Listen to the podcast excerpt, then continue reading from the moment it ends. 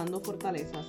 Les habla Sharon, yo soy salubrista y hoy tengo con nosotros a nuestro panel de expertos que comenzamos a, a saludarlo. Hola, bienvenidos nuevamente. Mi nombre es Cristal, soy consejera en rehabilitación y vamos a estar aquí dialogando con ustedes un ratito. Hola, mi nombre es Higinia, soy criminóloga, socióloga y educadora y vamos encantada de estar nuevamente con ustedes. Hola, aquí Lizeth, educadora. Y vamos a dar una ronda como siempre para decir cómo nos sentimos hoy. Hoy yo estoy súper contenta de estar con todos ustedes. Y Eh. Cristal, ¿cómo te sientes hoy? Pues hoy me siento bien, eh, me siento relajada. Eh, Hoy ha sido un día que se ve lluvioso y en esos días ustedes saben que eh, el tiempo según los ánimos eh, se, se combinan y pues hoy es un día de esos. Higinia, ¿y tú? Bueno, pues yo como siempre agradecida y bendecida, así que bien contenta de estar aquí nuevamente con todos ustedes compartiendo y vamos a ver qué, en qué los podemos aportar en- o qué le podemos aportar hoy a, a ustedes. ¿Y tú, Lisette, cómo te sientes? En presencia, en el momento aquí, para poder compartir con ustedes nuestras experiencias y conocimientos. Perfecto. Entonces, antes de comenzar con el tema de hoy, vamos a recapitular un poquito de lo que estábamos hablando anteriormente en el episodio anterior. Y estuvimos hablando sobre la importancia de las habilidades socioemocionales en el trabajo y cómo cuando llegan empleados nuevos y hay empleados viejos, eh, se puede formar un poquito de tensiones entre ambas, ambas partes. Y también estuvimos hablando de esas habilidades que son necesarias para tener en el trabajo. Sin embargo, no llegamos a discutirlas y entrar en detalle en ellas, así es que hoy vamos a estar entrando un poquito más, viendo qué es lo que nos dicen las diferentes eh, eminencias, ¿verdad? Eh, eh, nombres grandes como los Forbes, como son las diferentes investigaciones científicas, de la importancia de las habilidades socioemocionales y cuáles son esas habilidades que se necesitan para el trabajo. Que de hecho, en el 2015 Forbes sacó una lista de las 10 habilidades que los empleadores eh, desean eh, y Ginia no las trajo, así que la voy a dejar allá para que la, la pueda Sí, traer. es que bueno que mencionas porque esas 10 habilidades que trae Forbes son bien interesantes porque están vigentes todavía. Y entonces, eh, y si notan a ver, esas son las habilidades que siempre ponemos en los resúmenes. ¿Ok? Así que una es la capacidad para trabajar una estructura en equipo, ¿verdad? De equipo. Capacidad para tomar decisiones y resolver problemas. Capacidad para comunicarse verbalmente con personas dentro y fuera de una organización capacidad para planificar, organizar y priorizar el trabajo. Esa capacidad es bien importante. Eh, ha tomado una, me voy a tener, detener un momentito aquí porque esa capacidad ha tomado, en la rúbrica de evaluación, ha tomado un nivel bastante alto. Este, ¿Por qué? Porque eso de establecer prioridades para la compañía, para todas las industrias, para todos los, em- los empleos, es sumamente importante inclusive. Este, hay, hay empresas que están desarrollando instrumentos para poder determinar si ese empleado tiene la capacidad de, de hacerte, ¿verdad? De tomar, de poder priorizar. Y las entrevistas cuando las hacen grupales establecen ese tipo de situación para poder identificar cómo está tu nivel de, de, de, de, establecer prioridades. Y la capacidad para obten- obtener y procesar información. Así que este, vemos cada día un, un aumento en, esta, en estas entrevistas grupales donde podemos medir cada una de estas, de estas áreas también. Que también las hay individuales, eso no significa que no vayan a ser las individuales, pero se está tomando una, un, un, ¿verdad? Un, un interés por hacer esto de, de estas este, entrevistas grupales. Sí, sabemos que son 10, traímos 6 a, a esta a esta conversación porque nos llamó la, la atención de que de las 10, 6 fueran capacidades socioemocionales. Sí, Eh, que tú puedas trabajar en equipo, que puedas tomar Sí. decisiones, que puedas resolver problemas, que puedas trabajar verbalmente con otras personas, eh, que puedas planificar, organizar, tener prioridades eh, y organizar esa información. Y Sharon, eh, este punto que ustedes están tocando, que es básicamente las seis habilidades, ¿verdad? Y básicamente nos vamos a un mismo punto ¿no? y nos centramos en lo que es la habilidad socioemocional. Así que esto me lleva a pensar, ¿verdad? Mientras ustedes estaban comentando y estaban analizando, y se me ocurrió una preguntita, porque ustedes saben que siempre hacemos una pregunta. Así que mi pregunta para que ustedes la vayan analizando, es cómo tú, como patrono o como empleado, vas a utilizar tus herramientas, habilidades y destrezas socioemocionales para ayudar a la empresa en que tú trabajas. Así Súper, que, esa pregunta esa está pregunta súper. es poderosa, pero poderosa, poderosa. Es una pregunta bastante fuerte, pero me encanta porque sí te invita a, a la reflexión. Sí, y, y más en estos tiempos que necesitamos reflexión realmente, en todos los aspectos. Sí, Exacto. definitivamente necesitamos comenzar a trabajar en equipo y a, come- a comenzar a fomentar lo que es la comunicación. Nosotros pensamos en algo y no nos debemos de quedar con ese pensamiento si sabemos que puede ayudar a otra persona. Y no necesariamente nosotros siempre vamos a estar pensando en que nos vamos a quedar con ese conocimiento para yo solamente brillar. No, nosotros debemos de comenzar a trabajar en equipo para que si yo brillo, tú brillas y todos brillamos. Así que básicamente es una preguntita que les dejamos por ahí. Pueden, saben que pueden contestarla a través de los comentarios de nuestro podcast y los invitamos a que siempre que nos escuchen puedan regar la voz e invitar a otras personas que puedan sacarle provecho a este podcast y a todos los demás que estamos trabajando para ustedes. Sí, nosotros somos un podcast interactivo, contamos con ustedes. Eh, Fíjate, Cristal, me encanta la pregunta porque también ahí podemos alinear más adelante el tema de las famosos, las famosas crisis que las personas, hay ciertas personas dentro de la organización que todos los días tienen una crisis por algo. Y estas habilidades, cuando uno las mira, las mira como capacidad para planificar, organizar y priorizar el trabajo, obtener y procesar información, son bien importantes para evitar estas famosas crisis diarias que encontramos.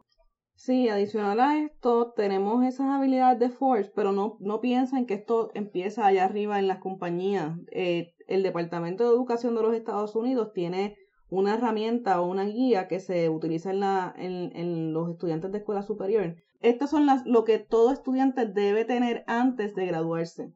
Eso nos trajo también Inginia. Como saben, Inginia y Cristal ambos trabajan con, con eh, jóvenes ¿verdad? Eh, que se han graduado o están por graduarse. Y Inginia, eh, Inginia, ¿nos puedes contar cuáles son estas habilidades? Son muchas, pero hay dos en Hay dos- específica. sí, hay dos muy importantes que son las habilidades interpersonales y las cualidades personales. Así que este, vamos a detenernos un minutito en las habilidades interpersonales. Estas son las que casi siempre se demuestran cuando los estudiantes trabajan en parejas o en equipos para completar tareas a corto o largo plazo. Y tú, yo como profesora universitaria, yo cuando voy a dar un trabajo en equipo, es la cara de la gente de tragedia que ponen este, la cara de angustia, porque no, no quieren compartir ese trabajo en equipo. Como habíamos hablado en uno de los podcasts anteriores que teníamos, de esta cuestión de que, de que los enseñamos a ser individuales y luego en la universidad, en kinder, pre-kinder, en, en el preescolar hasta kinder, todo es en grupo. Luego de primero a cuarto año, todo es individual. Y cuando llegamos a la universidad, todo tiene que ser en grupo. Entonces, es reprogramar nuevamente ese cerebro y es, y es bien importante que esas, que esas habilidades sean trabajadas.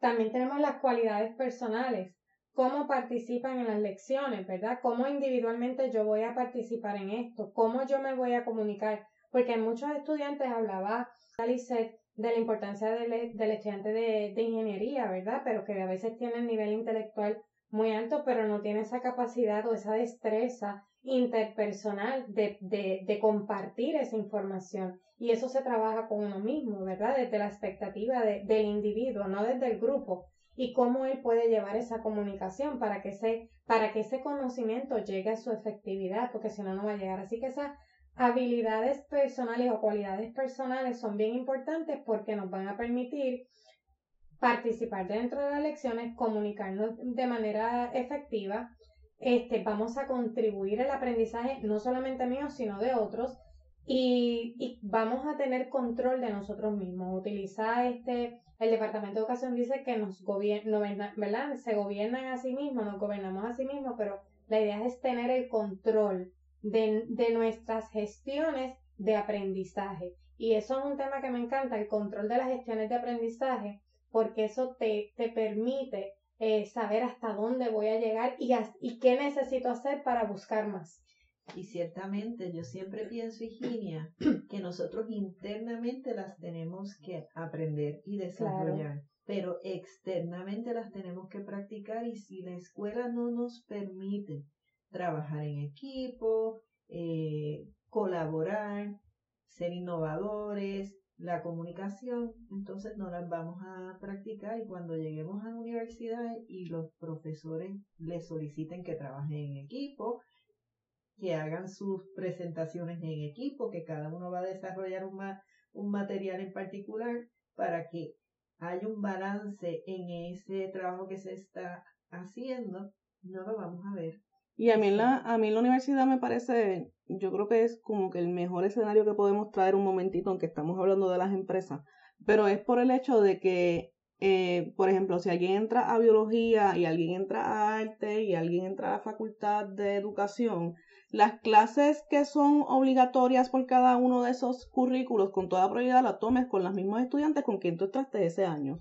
Pero hay otras clases que no son obligatorias, que son, por ejemplo, el español, la matemática, que sí son obligatorias, pero no son de la concentración del grupo, que tú las vas a coger con otras personas. Entonces, si tú no tienes esas habilidades de cómo eh, trabajar con otras personas, cada vez que tengas un semestre nuevo vas a tener esa dificultad de cómo vas a llegar y quién te va a ayudar y cómo vas a trabajar y, y, en relación a exacto, las relaciones. Exacto, no solamente eso, es que te va a dar la ansiedad por la falta de esas destrezas socioemocionales.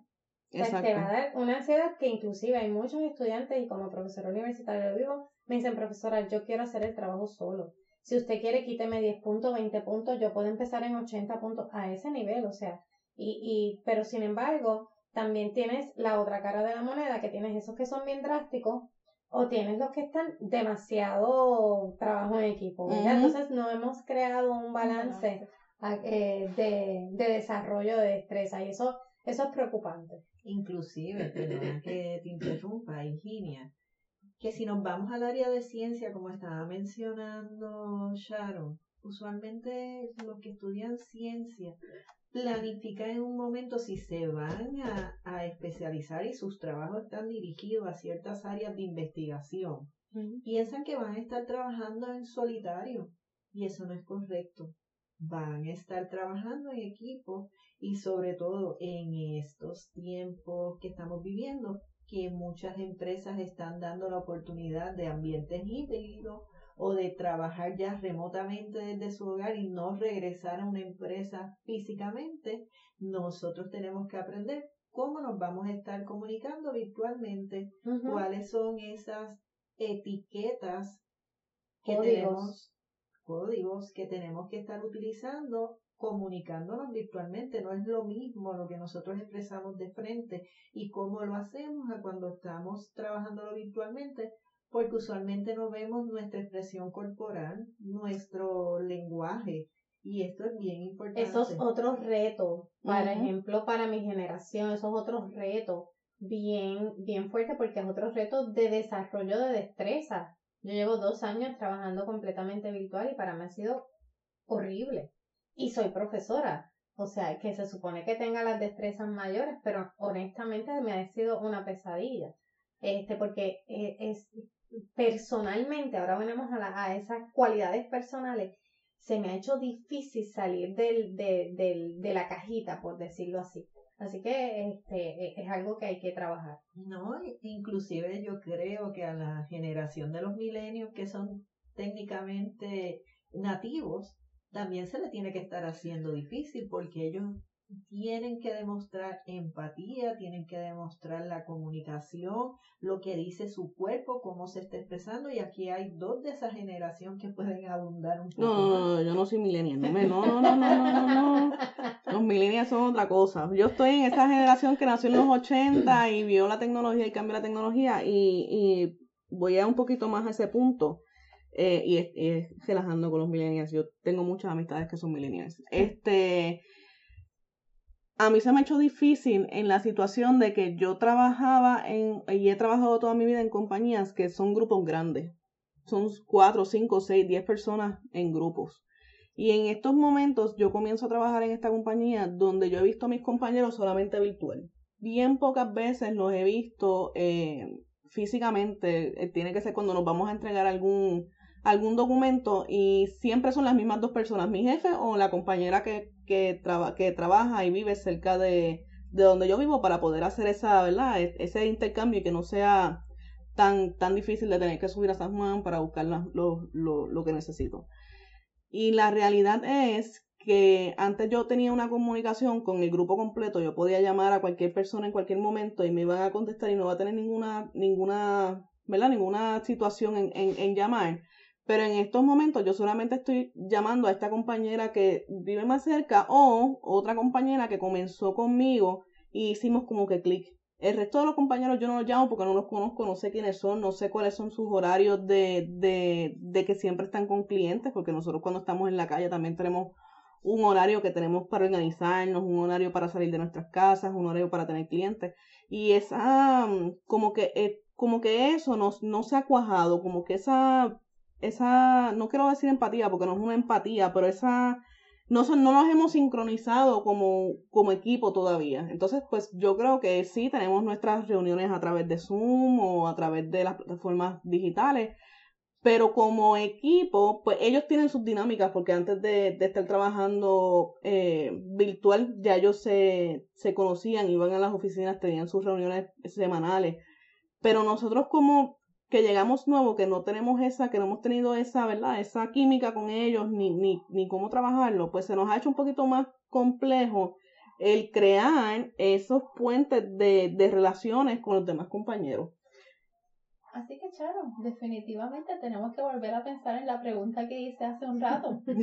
No tenemos más opciones. Vuelve, repítela, repítela, Vamos a volver a repetirla. ¿Cómo tú, como patrono o como empleado, vas a utilizar tus herramientas, habilidades y destrezas socioemocionales para ayudar a la empresa en la que tú trabajas? Y definitivamente lo que Charon está diciendo, cómo nosotros eh, damos y recibimos ese feedback, esa retroalimentación, tanto de compañeros como de, ¿verdad? Patronos, es bien importante y puede trastocar hasta nuestro estado de ánimo, porque definitivamente si tú no tienes esa relación y esa ayuda de tus compañeros o de tu patrono y ni tan siquiera los conoces o no puedes mantener o estabilizar una comunicación, pues definitivamente vuelvo y digo que se nos va a hacer bien difícil, bien difícil porque nosotros como, ¿verdad? Culturalmente a nosotros no nos fomentan desde pequeños las habilidades socioemocionales. Por eso es que nosotros, para nosotros es sumamente importante que se trabaje con, ¿verdad? Con todas las eh, habilidades socioemocionales, porque es lo que te da la fortaleza, y así es como se llama nuestro podcast, Forjando, fortalezas. Este, eso es lo que nos da las fortalezas para eh, sobrevivir, ¿verdad? Este, sustentar y hasta mantenernos en ese trabajo, porque básicamente todos tenemos que trabajar, porque eso es lo que nos da el sustento a nuestra familia, a nuestra pareja, a nuestros hijos y a todo el entorno que nos rodee, dependiendo ¿verdad? de cuál sea nuestro caso, nuestros animales y, y, todo, porque siempre traigo este, a nuestros animalitos a los podcasts, porque son parte de nuestra familia. Así que definitivamente esta es la pregunta y necesitamos que analicen y, y, y se vayan. Se vayan con esta pregunta y la tomen muy en serio porque realmente esto es lo que puede ayudarnos a, a dar ese clic y ese toque en nuestra en nuestra vida, en nuestra vida, incluyendo nuestros trabajos, nuestros vecinos, nuestra comunidad, porque lo que nos pasa en el trabajo también nosotros lo llevamos a la comunidad, a nuestra familia, a nuestro entorno y a los compañeros.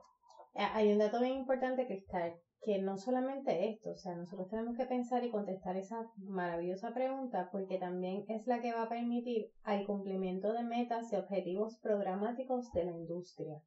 Así que cada patrono yo creo que debe estar pendiente y saber, porque aquí, ¿verdad? Nuestro tema principal, aparte del individuo como empleador, como empleado, es este empleador.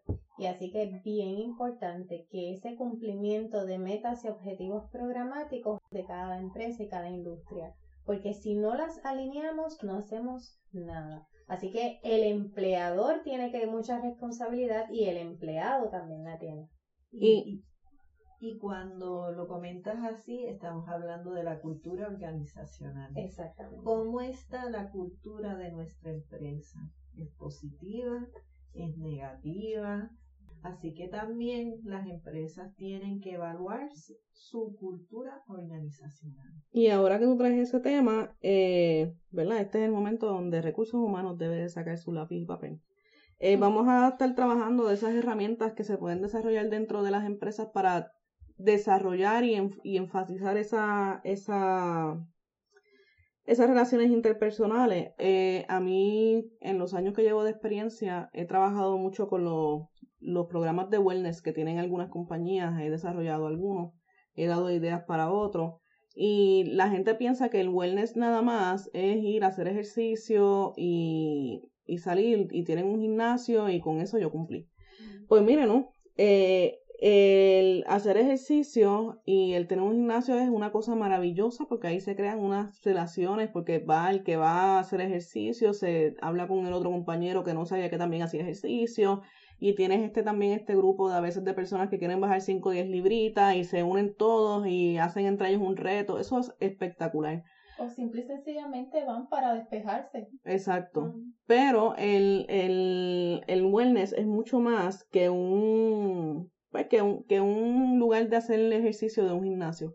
Nosotros tenemos, ¿verdad? Y, y, y tenemos que entender que estos programas, aunque pueden costar un poco a las compañías, la realidad es que al final del día le ahorran un montón de dinero a la compañía porque bajan los accidentes cuando tú tienes un programa que tú le enseñas a tus empleados cuál es su ergonomía correcta. Eso no se trabaja.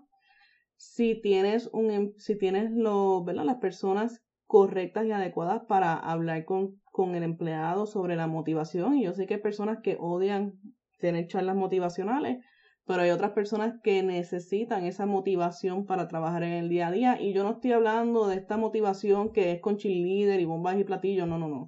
Estoy hablando de una persona que sea tu jefe inmediato, que puede ir donde ti y decirte contra mano, hoy hiciste tremendo trabajo.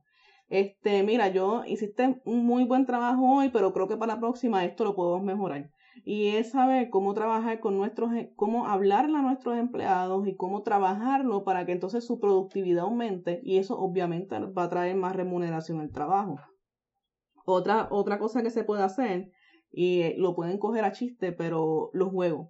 La, el ser humano es una persona social y es una persona que desde pequeño aprende jugando. Así es que los juegos es una cosa eh, espectacular para hacer ese bonding, para crear esas estrategias.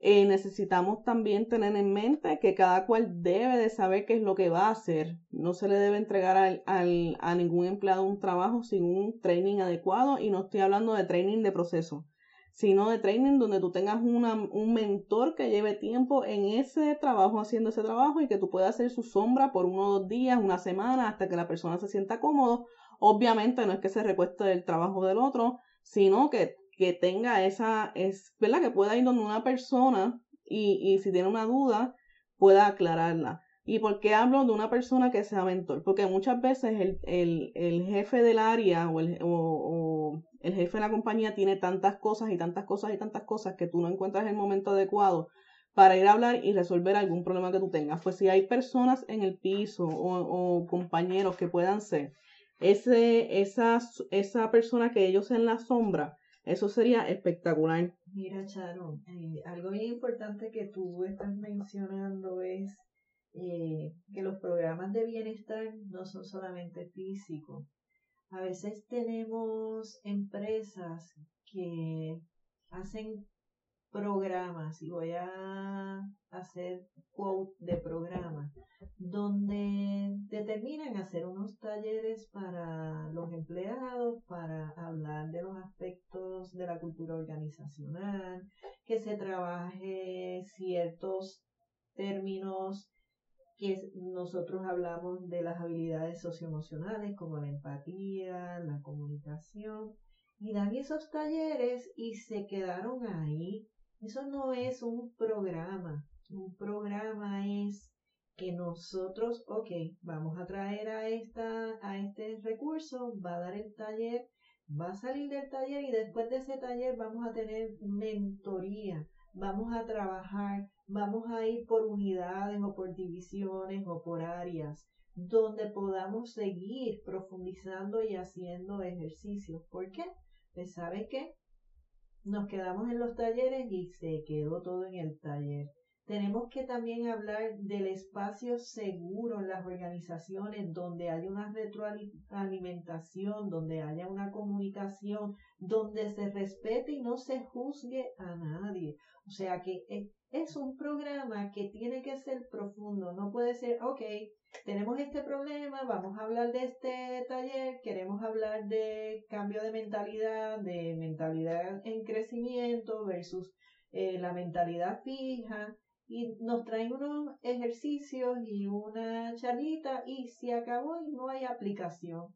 Así que cuando estamos hablando sobre esto, los patronos, las empresas tienen que entender que hay que profundizar. Si queremos ayudar a mejorar la cultura organizacional, tenemos que hacer algo más que algo superficial. No, y esto será eh, tema para otro podcast, pero también tenemos que tener en cuenta con estos talleres quién es el empleado, quiénes son, cuál es su personalidad, porque no hay manera de que todo el mundo encaje en una cajita. Así es que eh, podemos nos pueden llamar y podemos crearle su sistema de trabajo organizacional para su, empresa, para su empresa. Nos pueden dejar los comentarios, comunicarse por Facebook, todo eso nosotros lo hacemos.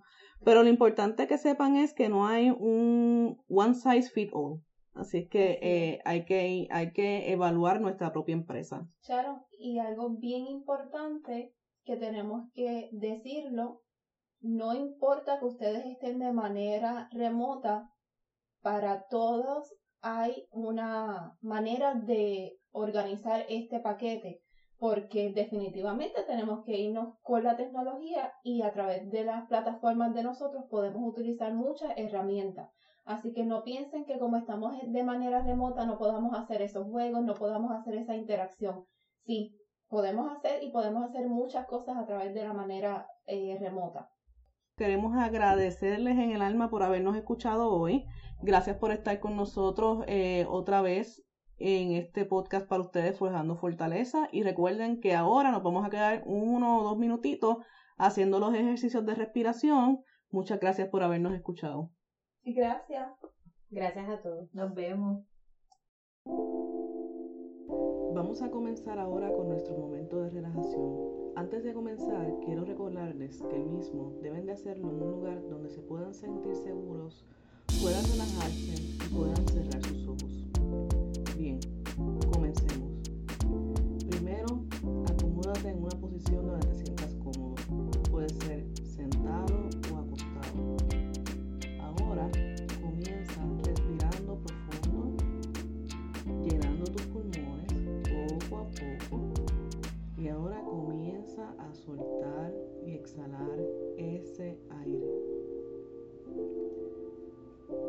A repetir. Inhala y siente cómo ese aire está entrando por tu nariz o por tu boca y está entrando y bajando por tu garganta, por tu tráquea, llenando así tus pulmones. Ahora exhala profundamente ese oxígeno, ese aire que entró por tus pulmones, como tus pulmones se van acoplando a, no, a sacar ese aire. Cómo tus pulmones se comprimen para sacar ese aire y cómo va subiendo ahora desde tu tráquea hasta tu garganta para soltarlo por la boca o por la nariz. Ahora volvemos a inhalar,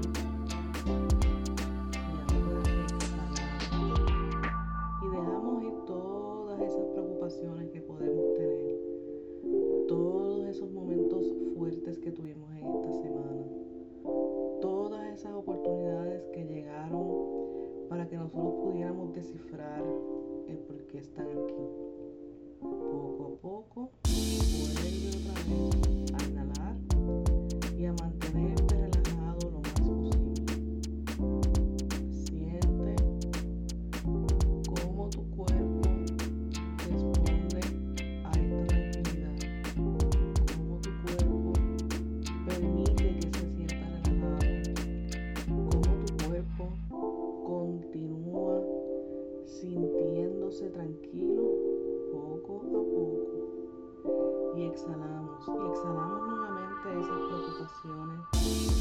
Exhalamos.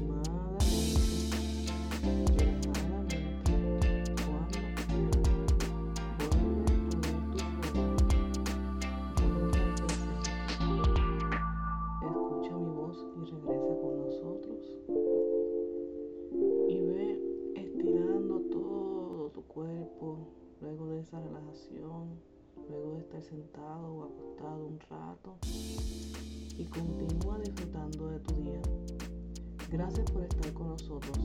Espero volvernos a ver el próximo domingo. Recuerda seguirnos en nuestras redes sociales, Facebook.